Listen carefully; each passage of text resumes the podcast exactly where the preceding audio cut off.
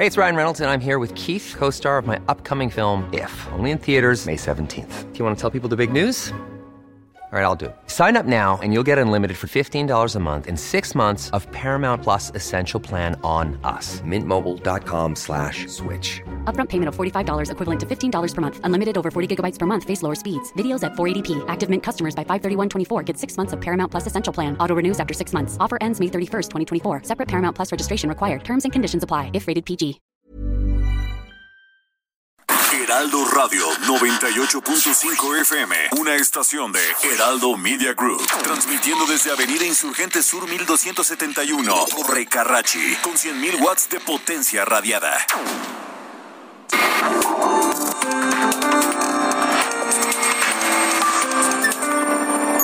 República H, con Alejandro Cacho.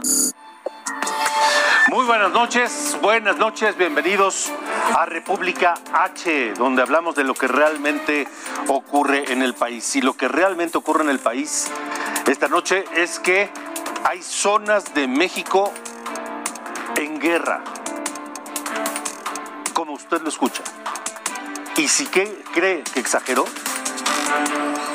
espere a escuchar y ver el material que le vamos a presentar en unos minutos de lo que ocurre en Michoacán, en la zona de Buenavista, de Tepalcatepec, de Aguililla, en aquella zona de Michoacán en donde el parte de guerra esta noche se lo tendremos más adelante.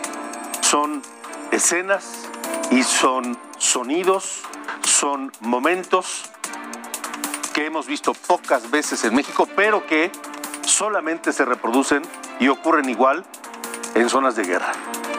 En zonas de guerra civil, en zonas de guerra con otras naciones o en zonas de guerras eh, intestinas entre grupos distintos, que es el caso de México.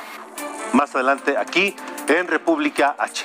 Y vamos a revisar cómo se mueve la política en Chihuahua.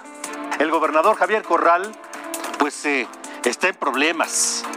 Está denunciado, fue denunciado ante la Fiscalía General de la República. ¿Por qué? Porque simple y sencillamente, pues lo acusan de malversar más de 8 mil millones de pesos. 8 mil millones de pesos malversados de acuerdo a la denuncia en el gobierno de Javier Corral que está dificultando el proceso de entrega-recepción con la candidata ganadora, con la gobernadora electa de Chihuahua, que además es de su propio partido y es su enemiga política, María Eugenia Campos. Así que hoy un diputado local del PRI denuncia a Javier Corral ante la Fiscalía General de la República por malversación de fondos. Le estaremos hablando de eso, por supuesto, y también estaremos yendo a lo que ocurre, como le decía, en Michoacán, donde los nuevos enfrentamientos durante la madrugada de este martes no tienen precedente, o por lo menos no los habíamos conocido. Al parecer, integrantes del cártel Jalisco Nueva Generación querían tomar por la fuerza a balazos, a bala y sangre, la cabecera municipal de Tepalcatepec fueron, fueron, fueron repelidos por autodefensas y por policías locales. Le daremos todos los detalles. Y ahí surgen muchas preguntas de lo que está ocurriendo tanto en Michoacán como en Chiapas, donde también estaremos hablando. Pero a eso sume usted la crisis que se vive de desplazados y también de violencia por parte de grupos de la delincuencia en la Sierra de Guerrero. Al menos hay 70 familias que huyeron de Ciguatanejo por presiones de un grupo criminal llamado Los Cuernudos.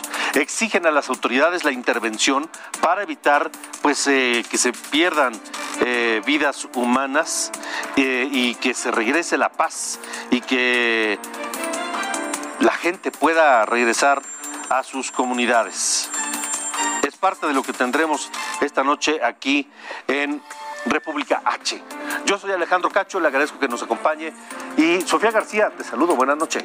Buenas noches Alejandro, también te saludo con mucho gusto a ti y a quienes nos escuchan también por el Heraldo Radio y nos ven a través de sus pantallas. Hoy te voy a contar cómo es que el partido en el gobierno Morena, desde el Senado, quiere aniquilar, quiere callar aquellas organizaciones que han cuestionado la labor y el actuar de esta administración, de la administración de Andrés Manuel López Obrador y en donde, bueno, pues ya hay un pique que hemos visto desde hace ya algunos meses. Pero bueno, de eso más adelante te platicaré.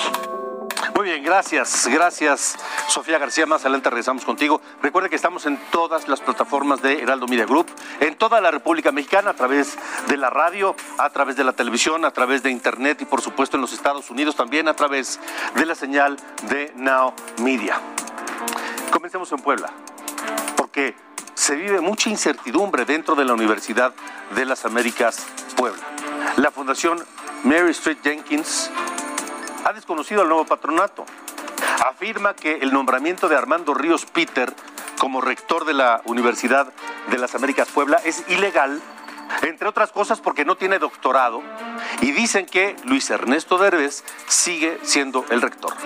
Además, la fundación defiende el cargo de Margarita Jenkins de Landa como la presidenta del patronato. Incluso afirma que la Junta para el Cuidado de las instituciones de asistencia privada del Estado de Puebla, que es un organismo del gobierno poblano, está violando la ley al desconocer al patronato, al antiguo patronato o al patronato original, por lo que ya tiene un proceso federal abierto contra quien resulte responsable. Por su parte, el nuevo patronato, este impuesto por el gobierno de Miguel Barbosa, acusa a Luis Ernesto Derbez de supuestamente utilizar empresas factureras para desviar dos y medio millones de pesos en 2018. Hay que decir que dos y medio millones de pesos frente al patrimonio de la fundación y de la universidad es pecata minuta, pero no importa. Hay o no hay irregularidades, hay o no hay ilegalidades.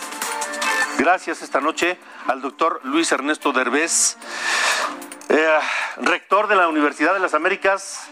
Doctor Derbez, buenas noches. Muy buenas noches, Alejandro, y muchísimas gracias.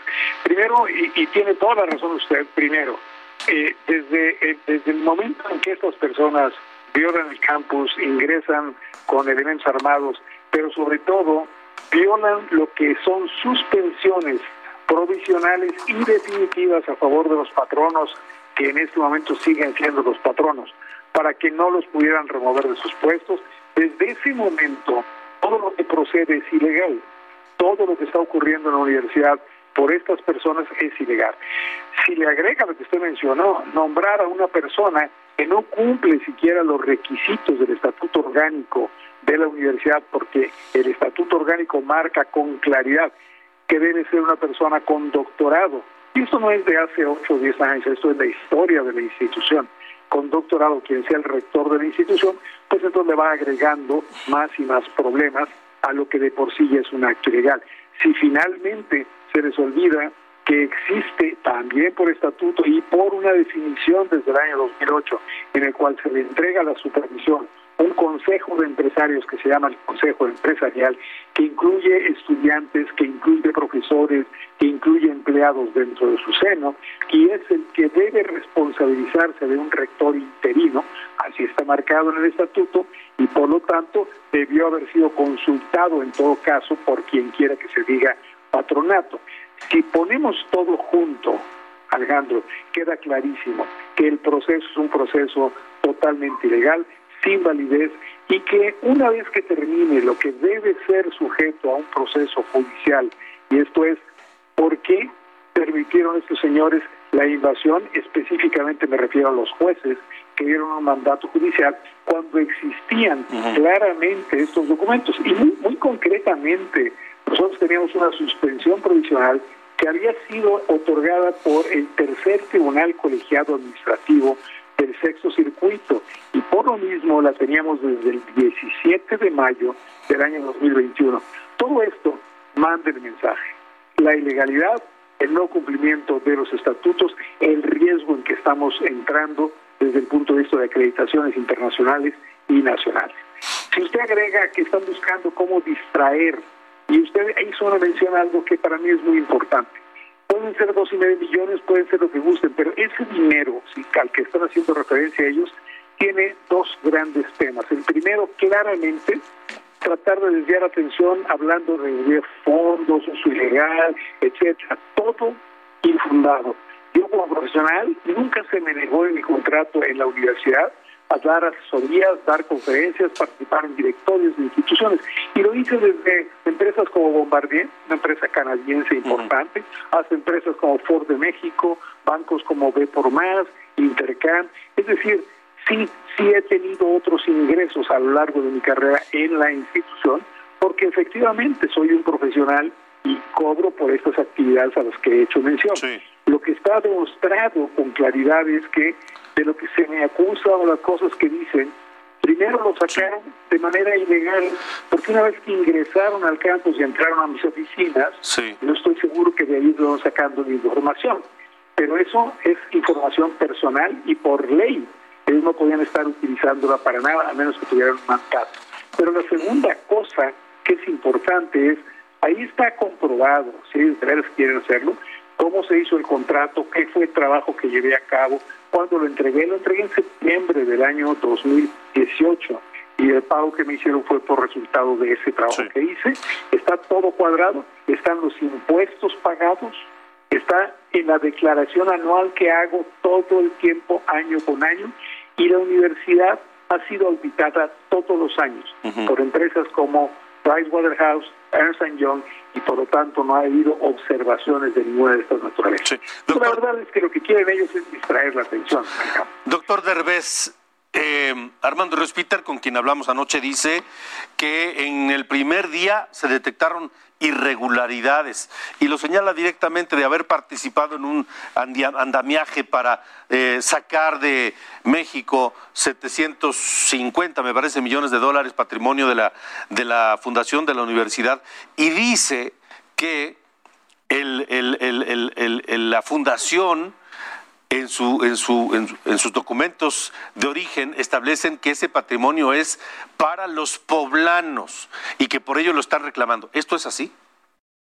Pues mire, no conozco eso porque él está hablando de otra fundación. Él está hablando de la fundación Mary Jenkins. Pero yo le puedo decir una cosa de esa fundación. La fundación Mary Jenkins no solamente ha respaldado a los poblanos a lo largo de los años que tiene, también ha respaldado a instituciones como la Universidad de Anáhuac, porque lo, que realmente está definido, según entiendo yo, es el respaldo que debe dar la Fundación Jenkins a las áreas de educación, de salud, que es donde verdaderamente el fundador original pensaba que se debía hacer la colocación de los donativos. Y eso lo ha estado cumpliendo la Fundación. y hablar de sacar 700 y tantos millones de dólares pues es lo mismo que creo yo es una confusión en la que ha caído este señor, como el señor gobernador cuando habla de que se deben restituir 750 millones de dólares, porque parte del patrimonio de la Jenkins es el terreno en que está la Universidad de las Américas Puebla. Y ese terreno en sí mismo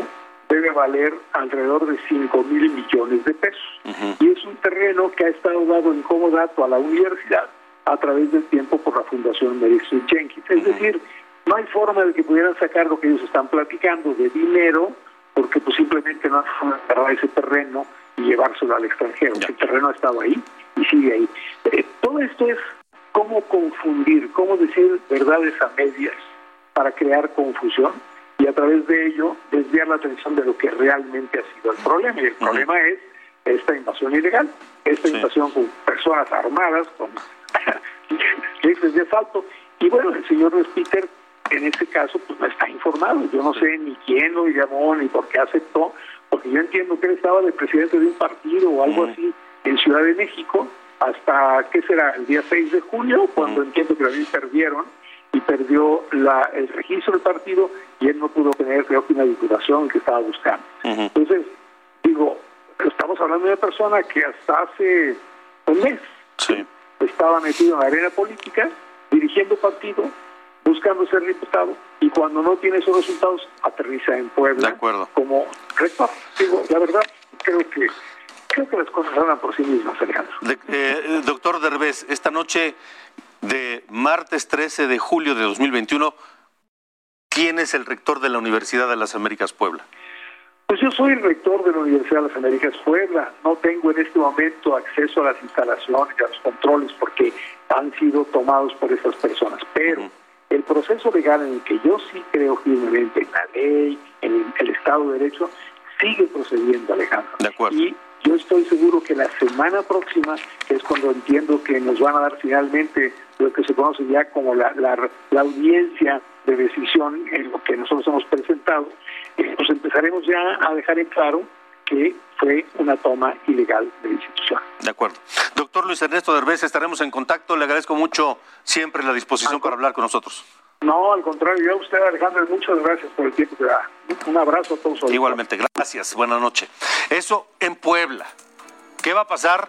Ciertamente, lo decía bien el doctor Derbez, hay una enorme confusión en eh, ese sentido. Vamos ahora a Chihuahua, donde el gobernador Javier Corral, uno de los peor evaluados de México, Javier Corral ha sido una decepción para los chihuahuenses. De principio a fin de su gobierno se dedicó a perseguir a César Duarte Jaques. Está bien, la corrupción y demás, eso está muy bien. Pero entonces lo hubieran contratado como fiscal, no como gobernador. Pero, Corral se dedicó a hacer actuar de fiscal en lugar de gobernador. Bueno, pues Corral fue denunciado por probable malversación de fondos públicos. La denuncia la presentó el diputado Mar Bazán ante la Fiscalía General de la República. Esta noche está con nosotros el diputado Bazán, a quien le agradezco que nos, eh, que nos acompañe. Diputado, buenas noches. Muy buenas noches, eh, Alejandro, con el gusto de saludarte desde acá, desde Chihuahua. ¿Por qué presentar la denuncia ante la Fiscalía General de la República?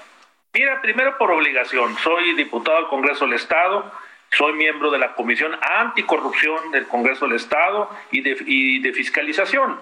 Entonces nos llegó el dictamen de la Auditoría Superior de la Federación, donde revisa los, los entes públicos, particularmente eh, educación y salud del estado de Chihuahua, y obedecen a más de 110 señalamientos que no ha podido contestar el gobierno de Javier Corral. En ese sentido, eh, obedece entonces anomalías hasta el día de hoy por más de 8 mil millones de pesos. O sea, Javier Corral no ha podido aclarar cuentas en los rubros de educación y salud por más de 8 mil millones de pesos. ¿En, ¿En qué lapso de su gobierno? En los últimos dos años, según dice el dictamen que tiene la Auditoría Superior de la Federación. Este dictamen está en la página de internet, es transparente por parte de la misma auditoría. Entonces, el día de ayer eh, fui a la Fiscalía Anticorrupción del Estado de Chihuahua. Cuando llego a la Fiscalía... Que, depende de Javier Corral, por supuesto. Es correcto, me dicen ahí que no me pueden tomar eh, la denuncia, eh, la demanda por indicaciones superiores. Eh, yo tenía muchos años, Alejandro, que no escuchaba esa particularidad que por instrucciones superiores no puede un ciudadano, en conforme a derecho constitucional, presentar una denuncia. Y no me la presentaron, no me la dejaron admitir. Eh, salió ahí un fiscal y me dice, diputado, no vamos a poderle admitir la denuncia porque no se va a poder eh, averiguar nada del gobernador Javier Corral. Esta fiscalía no va a abrir una carpeta de investigación sobre su gobierno y las anomalías que señala la eh, Auditoría Superior de la Federación. Entonces me fui a la Fiscalía General de la República y ahí sí presentamos ya, eh, conforme a derecho, esta denuncia. ¿Y confía en que esa denuncia prospere contra Javier Corral? Porque han mandado señales de coqueteo para el gobierno de López Obrador. Mira, ya son cinco denuncias que hemos presentado desde el Congreso del Estado en la, en la Fiscalía Anticorrupción del Estado. Espero que sí, le vamos a dar seguimiento. Es importantísimo que los chihuahuenses, los mexicanos, eh, sepamos a profundidad dónde están esos recursos, cómo se aplicaron, dónde están, dónde se aplicaron, cuáles fueron la transparencia, cuál fue la licitación, cuál fue el contrato ah, y dónde los llevaron, porque nadie sabe dónde están esos recursos. Bueno, ¿y qué dice, qué dice el gobierno de Javier Corral? ¿O simple y sencillamente no contesta? El secretario general de gobierno hoy simplemente dijo que no eh, se había recibido, como si él fuera parte de la Fiscalía eh, de anticorrupción, si no tiene una independencia, si no es autónoma, dice el secretario general de gobierno, no le recibimos al diputado Bazán su eh, denuncia porque no está bien integrada, pues, ni la recibieron ni la pudieron observar. Entonces, eh, ya está en la Fiscalía General de la República y espero que se actúe conforme a derecho. ¿Qué va a pasar? ¿Qué va a hacer si no prospera esa denuncia? Vamos a seguir todos los causas legales, eh, locales y nacionales, hasta que se quede claro sobre estas particularidades, Alejandro. ¿Ya hubo alguna reacción, respuesta, comentario, ironía, descalificación o lo que sea de parte de Javier Corral? Estamos esperando que eh, tú lo conoces hace muchos años como un servidor y los chihuahuenses tiene muchos años diciendo el discurso anticorrupción. Bueno, pues ahora le toca a él darle la cara a los chihuahuenses y que nos diga dónde están estos recursos. Porque entiendo que eh, su proceso de entrega-recepción con la candidata, con la gobernadora electa, Maru Campos, no ha sido precisamente terso ni transparente. Mira, no lo han hecho como conforme la ley tampoco. Parece que están soldados a la silla, los que tienen que ir el 8 de septiembre. Y en ese sentido, entonces te pones eh, a pensar que a lo mejor lo que no quieren es la entrega-recepción para que no se sepan estas condiciones, estas circunstancias, y lo más lamentable es que ahorita estuvieran maquillando esta información. De acuerdo, bueno, pues diputado eh, Omar Bazán, estaremos al tanto, mantengamos la comunicación para saber qué pasa con estas acusaciones de corrupción en contra de Javier Corral. Te agradezco mucho, muchas gracias. Gracias, gracias el diputado eh, Omar Bazán, diputado de Chihuahua. A ver qué pasa con Javier Corral. Son las 8 y 20, tiempo del centro de la República Mexicana. Sofía García. Esto es República H. Gracias, Alejandro. Mira, como sabes, desde el inicio del gobierno del presidente Andrés Manuel López Obrador ha sido evidente el rechazo que ha tenido por algunas organizaciones de la sociedad civil que cuestionan siempre el actuar de la 4T. Desde aquellas que han salido a las calles, como las mujeres que exigen justicia y un alto a la violencia, así como aquellas organizaciones que han cuestionado las estrategias políticas, sociales y económicas de López Obrador. Por todo esto, Morena, el partido de López Obrador, en el Senado, a través de la legisladora Nancy Sánchez Arredondo, presentó ante la Comisión Permanente del Congreso de la Unión una iniciativa para regular financieramente a las organizaciones civiles y de aprobarse esta iniciativa, estarán obligadas todas las organizaciones a informar si reciben financiamiento de actores en el extranjero. Y en esos casos podrían ser revocadas como dentro del país. Así que en resumen, Morena prepara ya un golpe contra la sociedad civil organizada que ha sido crítica con este gobierno. Por eso hablamos para República H con Eduardo Bojorques, quien es director ejecutivo de la organización Transparencia Mexicana y nos da su postura al respecto. Escuchemos. Lamentablemente lo que vemos en muchas de estas iniciativas no pasa por transparentar o por mejorar la gestión de los recursos públicos entregados a organizaciones sociales o civiles. Yo creo que hay ahí un tema diferente. Eh, a muchos integrantes de la clase política, a muchos partidos políticos, se les indigesta la existencia de una sociedad civil eh, organizada, crítica, capaz de evaluar a cualquier gobierno y de todos los colores. Y yo creo que lo que está realmente en riesgo aquí es el derecho constitucional a asociarse alrededor de los temas que importan. Costó mucho trabajo crear en nuestra constitución el derecho de asociación, el derecho que tenemos todas las mexicanas y mexicanos y bueno, por su parte, María Amparo Casar, presidenta de Mexicanos contra la Corrupción, también nos dijo lo siguiente. Escuchémosla. El Congreso tiene el día de hoy en sus manos una iniciativa producto de una legisladora de Morena. Esta iniciativa prácticamente trata como presuntos sujetos criminales a las organizaciones de la sociedad civil. Se quiere que ahora las vigile la unidad de inteligencia financiera, aquella que trata de descubrir justamente lo que hacen los criminales, el crimen organizado. ¿Por qué esta iniciativa? Ya sabemos que a Andrés Manuel López Obrador no le gusta la sociedad civil, pero los argumentos que se esgrimen son francamente falaces. Primero, se dice que generan un costo importante para la recaudación, cosa que no puede probarse.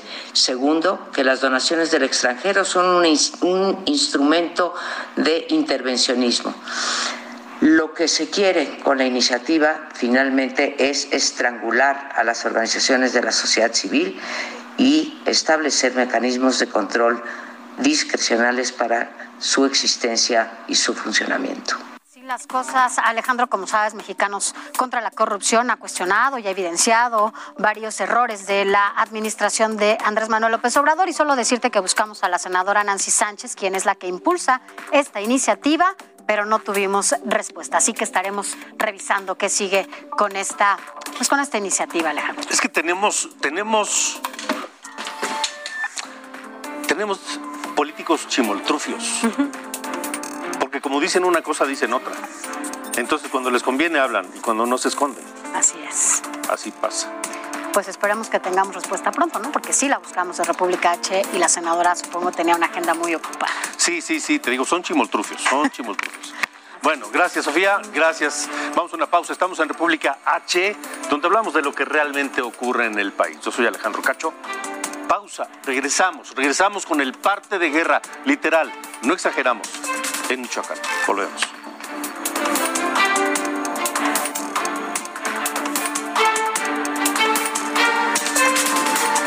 República H, con Alejandro Cacho. Heraldo Radio, la H que sí suena y ahora también se escucha.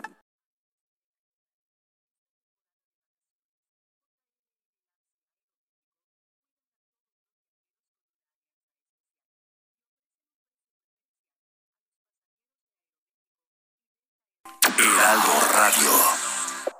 Continuamos. República H, con Alejandro Cacho. Bueno, continuamos, continuamos aquí en República H. Gracias por estar con nosotros. Son las ocho y media, tiempo del centro de la República Mexicana. Mire, Michoacán está bajo fuego. Y yo diría en guerra. O por lo menos una buena parte del territorio michoacano. Y créame que no exagero. Y que aunque haya quien diga, piense, crea que estamos haciendo amarillismo, simplemente estamos reportando lo que ocurre y lo que en otros lugares no se dice. Aquí en República H hablamos de lo que realmente ocurre en el país. En Michoacán fue rescatado Ángel Gutiérrez Aguilar, conocido como el Quiro, quien junto con su familia el domingo desapareció y se lo reportamos aquí en República H. Su secuestro desató una guerra en Tierra Caliente, Michoacana. Y para lograr su rescate hubo una enorme movilización de autodefensas hasta que finalmente lo encontraron. El Quiro, de 55 años, originario de Tepalcatepec, es ganadero y fundador de los grupos de autodefensa que están en contra del cártel de los Caballeros Templarios. Él y su familia fueron localizados con vida en una propiedad abandonada en Buenavista. Reportan que su estado de salud es delicado por deshidratación y desnutrición, pero la tensión en la zona no para. Incluso parece aumentar con el paso de las horas y los días. Esta madrugada se registró un ataque en el municipio de Tepalcatepec.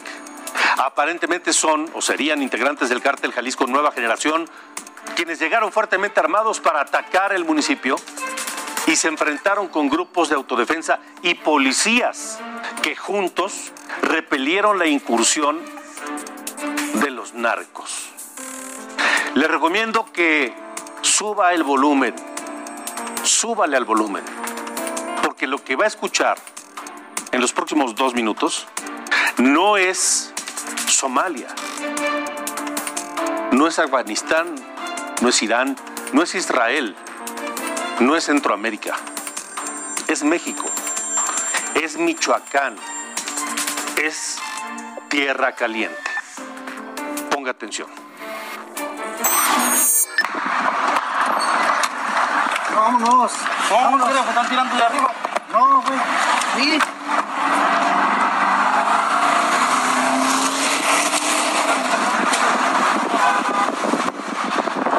Se sabe que esto ocurrió durante la madrugada de este martes, allá en Tierra Caliente. Así se vivió el enfrentamiento en Tepalcatepec. Y las autodefensas unieron fuerzas con la policía para repeler la incursión a sangre y fuego por parte de los integrantes del cártel Jalisco Nueva Generación. Así fue como se escuchó durante una buena parte de esta madrugada.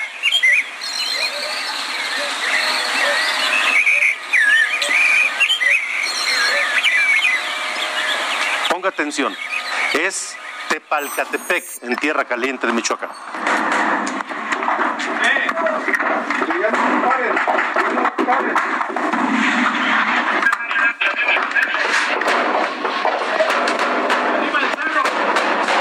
Arriba del cerro decían, y escucha la metralla constante, cientos de tiros disparados durante la madrugada allá en Tierra Caliente. Espérense tantito, alto al fuego, venía la orden de alguno de los integrantes de la policía.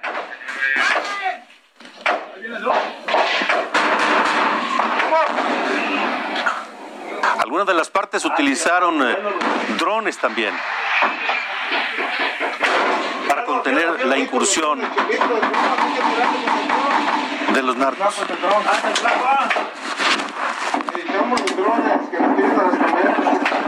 Que le tiren a las camionetas de atrás, de atrás, elijamos los drones. Es lo que decía la orden a través del radio. Van para atrás.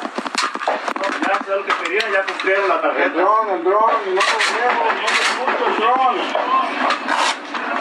Pero escuche la metralla en primer plano y también la nutrida respuesta de metralla a lo lejos. La que está abajo, también la, la que está abajo.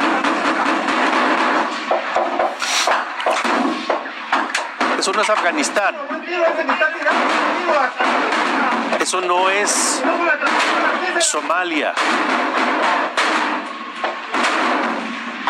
Eso no es Centroamérica. Eso es tierra caliente en Michoacán. Y algunos datos indican, trascendió en el parte de guerra, porque esto es una guerra. Esto que acabamos de escuchar es una batalla, es un encuentro bajo fuego de una guerra entre dos bandos. Si aquí las autoridades no lo quieren ver, no lo quieren reconocer o simplemente quieren disimularlo y llamarle de otra forma, es por sus intereses políticos. Pero imagínese que usted vive ahí, en Tepalcatepec, y que ahí, en su pueblo, en su calle, en su colonia, en el vecino de al lado, de pronto empieza a escuchar en la madrugada esta metralla. El ataque, dicen, duró más o menos hora y media, aunque hay información que dice que los ataques se prolongaron pues hasta después de las 9 de la mañana de hoy. Los grupos del cártel habrían entrado por dos puntos a la zona en Tepalcatepec. Habrían llegado en una veintena de vehículos y también utilizado vehículos con blindaje artesanal, a los que se les conoce como monstruos. En el audio se escuchó, se, mencionan drones que podrían estar cargados con explosivos, como los que se dice que usaron también en el municipio de Buenavista, y que también son utilizados para destruir las carreteras que dan acceso a la zona. Por las detonaciones se presume que fueron utilizados de ambos bandos rifles de distintos calibres, pero todos de alto poder. Y también estos calibres son utilizados cotidianamente allá en zona de la Tierra Caliente Michoacana. Se desconoce en el parte de guerra hasta este momento el saldo de heridos por este enfrentamiento bajo fuego Tierra Caliente Michoacana. Anoche le informamos sobre el aumento de la violencia en Chiapas. Dejemos Michoacán un poco. Pero en Chiapas no vive una situación distinta. Apenas la semana pasada, a plena luz del día, se registró una balacera en Tuxtla Gutiérrez que tuvo como saldo cuatro muertos. El fin de semana se supo que la- hubo presencia de dos grupos de civiles armados en Chenaló y en Pentaló, ambos municipios vecinos de la zona de los Altos de Chiapas. Uno de estos grupos, el de autodefensas de Chenaló, robó el jueves fusiles, ametralladoras y cartuchos a elementos de la Guardia Nacional que recorrían la zona. En tanto, el grupo de autodefensas por la vida de Panteló, el machete, informó que su levantamiento tiene como objetivo combatir al crimen organizado y el cacicazgo que se vive ahí. Ante este escenario, agradezco esta noche a Víctor Hugo López, secretario ejecutivo de la Red Nacional de Derechos Humanos, Todos los Derechos para Todos, que esté con nosotros aquí en República H. Víctor Hugo, gracias, buenas noches. Buenas noches a ti y a tu auditorio. ¿Cuál es la, la situación esta noche allá en los Altos de Chiapas? Sí, pues gracias por el espacio. Eh, desafortunadamente no es nada alentador el panorama que se vive en el sureste como el que se vive en el resto de la República. Tú bien lo comentabas hace un momento y pues mira, se han eh, salido de control la violencia perpetrada por grupos civiles armados, coludidos con la delincuencia organizada, con el narcotráfico y lo peor, eh, con la anuencia o la complicidad, eh, en el menor de los casos la omisión de las autoridades locales, ha permitido que se conviertan en zonas de guerra pequeñas poblaciones que están bajo el asedio y el control pues paramilitar. Y paramilitar en el sentido de que son grupos, bien lo decía un comunicado de la diócesis de San Cristóbal la semana pasada, son grupos que transmutaron de ser grupos paramilitares, es decir, que en 1994-95 fueron formados por las fuerzas policíacas, por el ejército, recibieron entrenamiento con el fin de poder tener el control territorial y nunca fueron desactivados. Cuando el levantamiento Eh, zapatista. Exactamente. Ajá. Tú recordarás que el, levantamiento armado en Chiapas eh, pareciera ser que a la, a la distancia a la- y a la luz de los años pareciera que no pasa nada. Sí. Pero lo que allá se sembró, que fue básicamente una estrategia de contras, se sembraron también eh, armas, se entrenaron grupos armados para poder combatir a las organizaciones que estaban eh, luchando por la autonomía y su libre autodeterminación, pues hoy en día transmutaron y son quienes tienen este control y este eh, vínculo con el crimen organizado. Víctor Hugo, Víctor Hugo López, secretario ejecutivo de la Red Nacional de Derechos Humanos, todos los derechos para todos. Nos, lo que nos estás diciendo es que los grupos paramilitares que hoy acechan la zona de los Altos de Chiapas y que han provocado un importante desplazamiento de familias de aquella parte de la, de la selva, en su origen fueron entrenados y armados por el gobierno. Así es, así es. Y esto, digo, está plenamente documentado por las organizaciones defensoras de derechos humanos de la región, de Chiapas concretamente, y por y por toda la diócesis de San Cristóbal, las parroquias, quienes han incluso tenido que pagar con su vida el tener que revelar y el tener que revelar las pruebas de estos dichos, ¿no? La estructura, los vínculos eh, con los funcionarios de gobierno, este recordaremos inclusive también al general Cienfuegos, tú recordarás que estuvo él como encargado de la Fuerza de Tarea Arcoíris en Chiapas, Sí. después secretario de la Defensa Nacional, pues todos estos vínculos que se denunciaron continuaron, nunca se desarmaron a los grupos paramilitares, no tenemos conocimiento y se puede documentar y rastrear de personas que hayan sido encarceladas por los crímenes. El, el claro ejemplo es obviamente la masacre de Acteal. Sí. Eh, Víctor Hugo, tú, yo hace un momento hablando de Michoacán decía que la zona de, de Tierra Caliente michoacana vive bajo guerra. ¿Tú dices que los altos de Chiapas hoy están en guerra? Esta es la situación, desafortunadamente. Eh, tú habrás escuchado, esto comenzó inclusive, si nos si vamos a la zona altos de Chiapas y hablamos del municipio de Aldama, de Chalchihuitán, de Chenaló y ahora de Panteló, estos son municipios colindantes. Sí. Y estos son municipios en los que se han estado registrando a diario eh, eh, disparos, ataques a la población civil, eh, y la y la Guardia Nacional lo sabe. La Guardia Nacional inclusive ha incursionado a estos territorios y ha sido repelida por los ataques. Y lo que y lo que últimamente ocurrió, lo que la semana pasada ocurrió, fue este grupo de autodefensas que públicamente denuncia. Ellos dicen, nosotros entramos al control de la zona para poder eh, expulsar a quienes han estado asesinando a la población civil.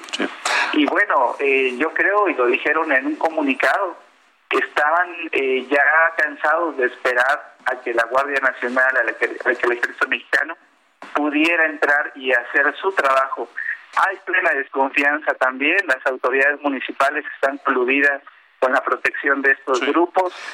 Eh, se ha hablado inclusive y se ha documentado que vehículos de vehículos de personas que fueron ejecutadas estuvieron sirviendo como patrullas municipales en el municipio de Panteló, por ejemplo.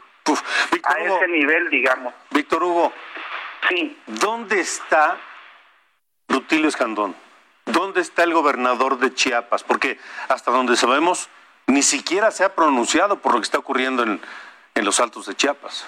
Exactamente, el gobernador pues está en Tuxtla Gutiérrez eh, diariamente, él ha dicho en comunicados de prensa que sesiona con el gabinete de seguridad, pero lo que hemos visto son declaraciones más en el sentido de las medidas de prevención por la pandemia y pues obviamente haciendo también réplica del proyecto de la cuarta transformación. Pero con relación a los conflictos, a los conflictos reales, a los asesinatos, al desplazamiento forzado, no hemos tenido ningún pronunciamiento ni ninguna mención, mucho menos alguna acción contundente.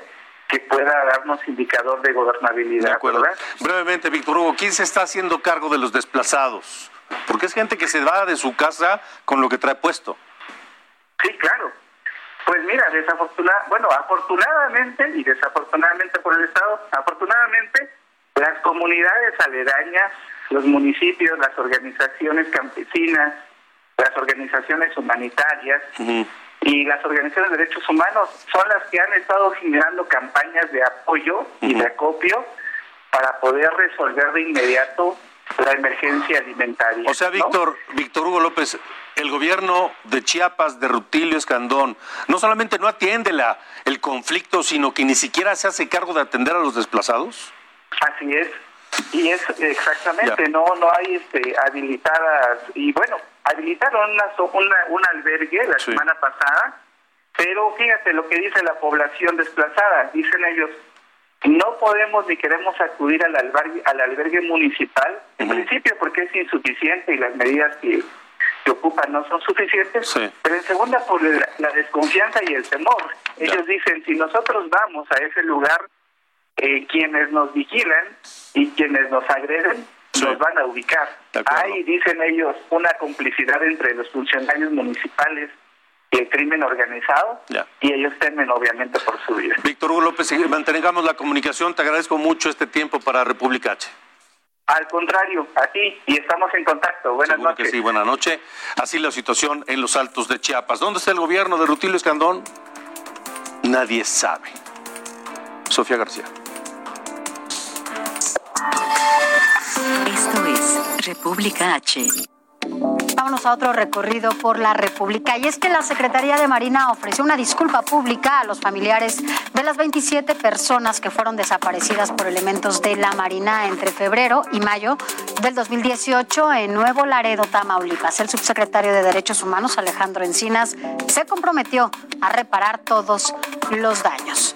Y el gobierno de Tamaulipas, en tanto, solicitó la Coordinación Nacional de Protección Civil una declaratoria de emergencia por inundaciones del municipio de Matamoros y para que puedan acceder a los apoyos del Fondo Nacional de Desastres Naturales. La solicitud estima que, bueno, por lo menos haya 135 mil personas afectadas de 40 colonias. Y en más información, liberaron a dos periodistas en Sonora después de haber sido detenidos sin pruebas Hace ya casi un año la Fiscalía del Estado informó que se les acusaba de extorsión. Hoy, después de 11 meses, el juez determinó que no había pruebas sobre el delito que se les imputaba y los dejó en libertad.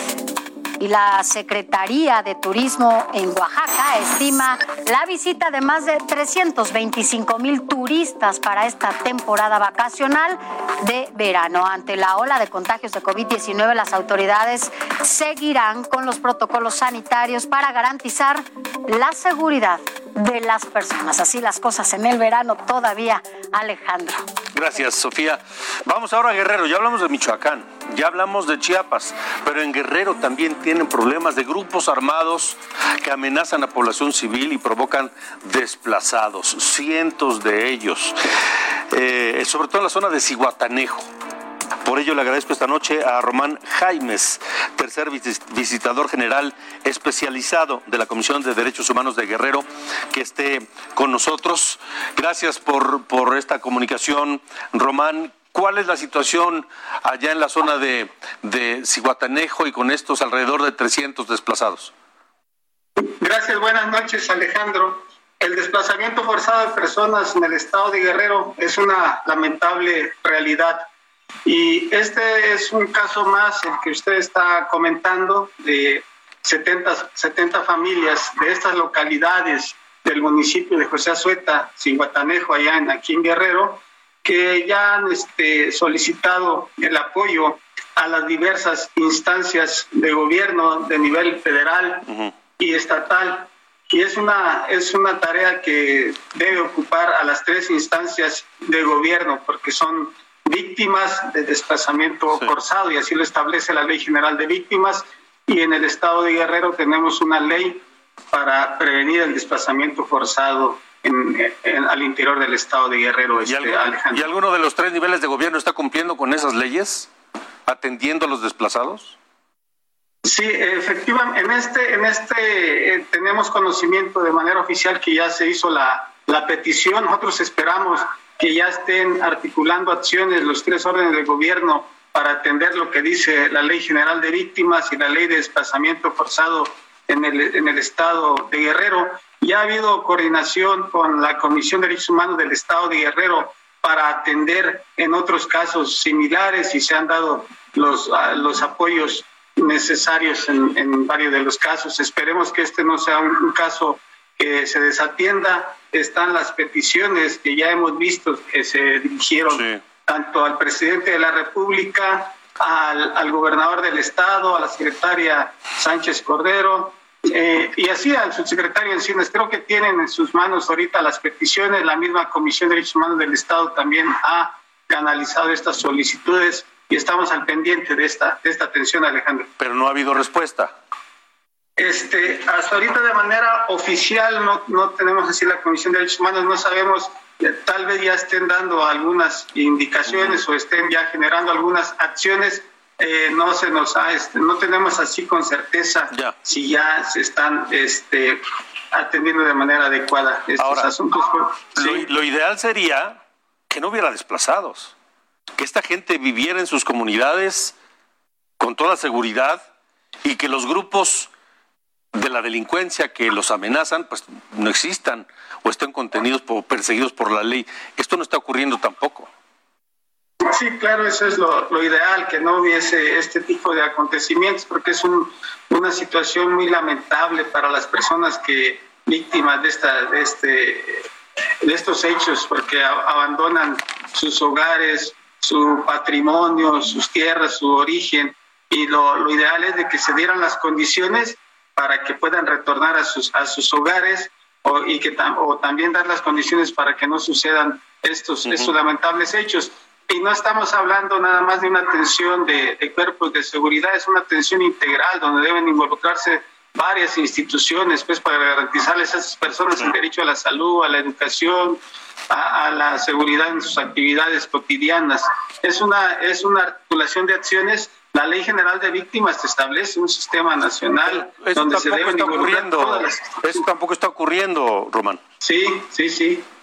Sí, sí, este, tenemos ahí pues eh, falta y yo creo que es una buena coordinación o pues se fortalezcan las instituciones que se encargan de, atender este tema, Alejandro. Pues vamos a seguir pendientes. Muchas gracias por esta comunicación y mantengámosla abierta. Román Jaimes, tercer visitador general especializado de la Comisión de Derechos Humanos de Guerrero.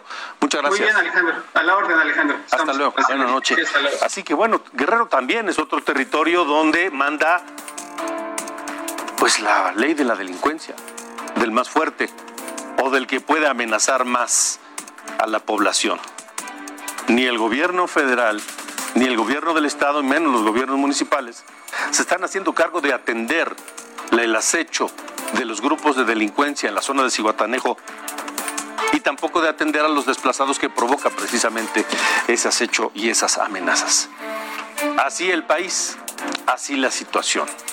Y como lo dije hace algunos días aquí en República H, mientras el gobierno habla de abrazos y no balazos, estos grupos, que, los que escuchamos esta madrugada tirando metralla en Michoacán, los que están desplazando indígenas en la zona de los Altos de Chiapas, los que están desplazando gente también de la más humilde en la Sierra Guerrerense, en Ciguatanejo.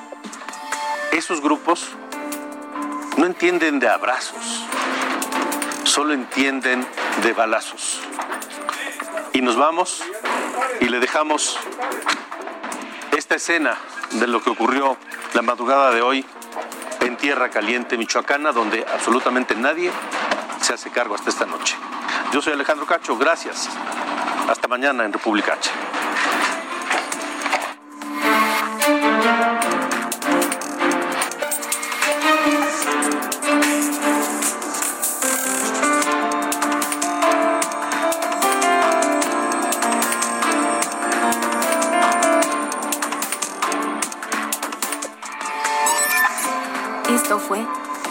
República H con Alejandro Cacho.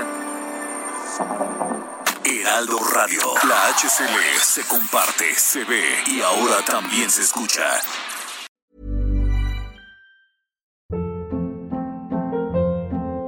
Hold up. What was that? Boring. No flavor. That was as bad as those leftovers you ate all week. Kiki Palmer here, and it's time to say hello to something fresh and guilt-free. Hello Fresh. Jazz up dinner with pecan-crusted chicken or garlic butter shrimp scampi. Now that's music to my mouth. Hello Fresh. Let's get this dinner party started. Discover all the delicious possibilities at hellofresh.com.